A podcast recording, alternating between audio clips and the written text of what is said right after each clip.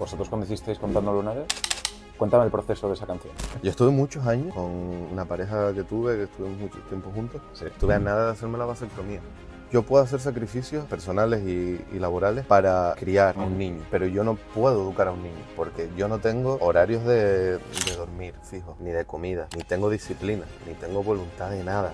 Ser artista o ser cantante es dificilísimo. Llegan cinco.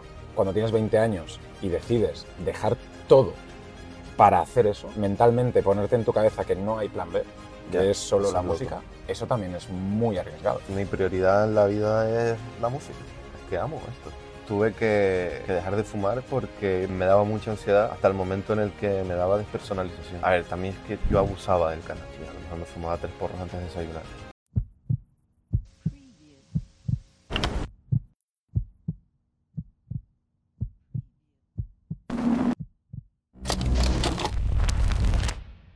Carlos, ¿Qué pasó? ¿Cómo estás? muy bien.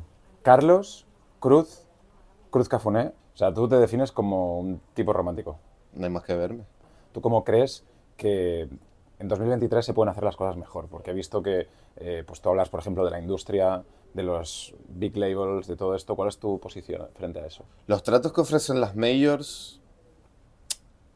Joder, es que es, es una empresa, tienen que ganar dinero. Claro. pero son leoninos. O sea, son, a mi modo de verlo, ¿eh? Ahora sé que se están ofreciendo otro tipo de acuerdos que son un poquito mejores. ¿Qué música haces? ¿La que tú quieres? ¿O la que, la que te nace? ¿O la que está pegada, no? Eh, quiero hacer una canción y que la escuche todo el mundo, o quiero hacer también lo que, lo que me gusta. A ver, yo no soy el mejor ejemplo porque yo hago un poco, yo qué sé, yo en, en mis álbumes pues cojo y meto una balada a 3x4 de 4 minutos y me da igual que no se escuche porque quiero hacerla y me gusta hacerla y a lo mejor cierro el disco rapeando 7 minutos sin estribillo y me da igual porque quiero hacerlo, pero no es incompatible el ser eso, una persona que haga música solamente por cloud y porque quiere ser famoso y porque quiere dinero y porque quieres tal y solo pensar en los números y todo el rollo, pero tampoco puedes ser un bohemio que hagas cosas súper raras. O sea, sí, puedes hacerlas, Sí, claro. pero luego no te enfades si la gente no lo escucha. No sé, yo creo que se puede llegar a un término medio porque, Claro, claro. porque es music business, son las dos cosas. Totalmente. Es music y es business, son ambas. ¿Y vosotros cuando hicisteis Contando Lunares? Cuéntame el proceso de esa canción. Eh, Choco fue al Hierro a hacer música con Patri y como que empezaron ese tema y como que eso quedó en un cajón un tiempo. Y luego él estaba haciendo su disco, me llamó, eh, quitó su primer verso, yo me monté, hice la intro en italiano inventado. Y No sé, es que, es que no se fue una sabe. locura.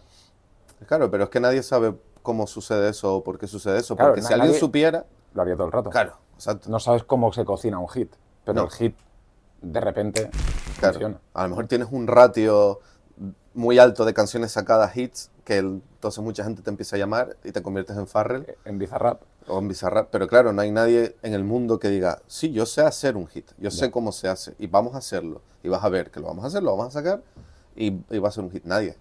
¿te cambió la vida ese hit? No, ¿A nivel económico? no, ¿A nivel social no, de la industria? no. Después de sacar un álbum tan especial ¿no? y tan trabajado, ¿no? un álbum que además ha tenido un proceso y una maceración después de la, de la pandemia, eh, ¿cómo lo has vivido? El hecho de parir, Siempre me siento bien cuando sale un disco, pero sí que cuando sale un disco me siento como drenado, como que no tengo, sí, y que no quiero hacer música ni pensar en música durante un par de meses. Pero estoy súper inspirado. No sé por qué. De hecho, desde que salió el álbum he hecho un montón de temas.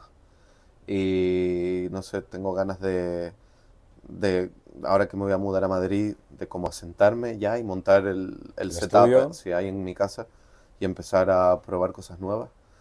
Y nada, muy bien. te enseño el coche. Vamos. Pues nada, aquí en el coche, fantástico, coche espacioso, Está súper guapo. para poner a los niños. ¿No? Sí, lo de los tuyos. ¿Y, y tú? Yo no tengo. Pero, No, no. me da miedo. ¿Sí? ¿Por qué? Es que, vamos a ver, Tienes 30. Tengo 30 años, ya, ya lo sé. Yo estuve muchos años, te lo juro, eh, con una pareja que tuve, que estuvimos mucho tiempo juntos. Sí. Yo estuve, estuve a nada de hacerme la vasectomía. Te lo juro. A ver, es que el tema es el siguiente. Yo puedo... Este es un TikTok, ¿eh? Esto es un TikTok, serio. Yo, o sea, yo, yo puedo hacer sacrificios eh, personales y, y laborales para criar a un Ujú. niño. Ujú. Pero yo no puedo educar a un niño porque yo no tengo horarios de, de dormir fijos, ni de comida, ni tengo disciplina, ni tengo voluntad de nada. Ser artista o ser cantante es dificilísimo. Llegan cinco. Cuando tienes 20 años y decides dejar todo para hacer eso, mentalmente ponerte en tu cabeza que no hay plan B, que es solo la loco. música, eso también es muy arriesgado. Ya, O sea, tú- hombre. Tú, tuviste que hacerlo así, entiendo. Sí, a ver. Eh, siempre el plan B es dejar la música y buscar un trabajo normal, ¿sabes? Claro. Mi prioridad en la vida es la música. Grande. Y lleva siendo así desde hace nueve o diez años. Es que amo esto. Y lo he amado siempre. ¿Qué sería ahora para ti un hito? Es decir, ¿qué tiene Carlos o Cruz Cafune en su cabeza como el siguiente punto? El next level. Eh, tengo un montón de seguidores en Estados Unidos, que no sé por qué. Entonces me gustaría, me hace mucha ilusión como que me escuchen allí. Claro. Entonces mm, no sé muy bien cómo son los pasos a seguir, pero me gustaría como, como avanzar a- hacia esa dirección. Colaborando, como que solamente, col- las colaboraciones solo te dan como awareness, en plan de que la gente diga, ¿y este chico quién es? Pero como que conectar con ese público es distinto. Entonces sí que me gustaría ir, a lo mejor, no sé, vivir unos meses por allí, como ir saltando de país en país, hacer algo de promo. Oye, ¿y cómo ves tú todo el fenómeno de la música argentina también? Antes hablábamos del fenómeno canario, eh, fenómeno argentino capitaneado por eh, Bizarrap, Duki, etcétera. ¿Cómo lo ves tú? Es muy loco. O sea, muy loco porque mm, en muy poco tiempo em, están en todos sitios. Pero Entonces, hablamos de música mainstream. Si querías llegar a un público grande, sí tenías que estar con una mayor para que te pusiera en eso en la tele, en los periódicos, en la radio y que pusieran tu disco en la FNAC y en el corte inglés. Totalmente. Ahora ya no. Pero también te digo, el streaming, las listas ahora es un poco lo mismo. Las listas han cambiado los hábitos de consumo. Ahora hay gente que es como, ¿a ti qué música te gusta? A mí me gusta el lo-fi chill hip hop. ¿Vale? Pero ¿qué artistas? ¿O qué discos? ¿O qué? Claro. No, el lo-fi chill hip hop. Ok, ¿qué es eso? No es, nada no es nada, puede ser todo. O sea, ¿what? En plan de, no sé Claro. se ha vuelto otra vez a lo mismo, a lo de los 80, 90. El... ¿Y qué música te gusta a ti? La de la radio, la de la lista de éxitos. Ya, pero vale, pero hay muchos artistas ahí dentro y hay varios géneros. ¿Cuál te gusta? No, esa. Oye, ¿y el mundo de las drogas, el mundo de todo esto, cómo lo, cómo lo ves? ¿Qué opinión tienes? ¿Qué experiencias tienes? Yo, por ejemplo, eh, tuve que, que dejar de fumar porque me daba mucha ansiedad hasta el momento en el que me daba despersonalización. Y lo a ver, también es que yo abusaba del cannabis. Mm. Sí, a lo mejor me fumaba tres porros antes de desayunar. ¿Qué Era- dices, tío? sí. Pero porque también tenía una resistencia, una tolerancia que te cagas. Yo. Pero el, día que dije, vale, ya está, fue en marzo del 17.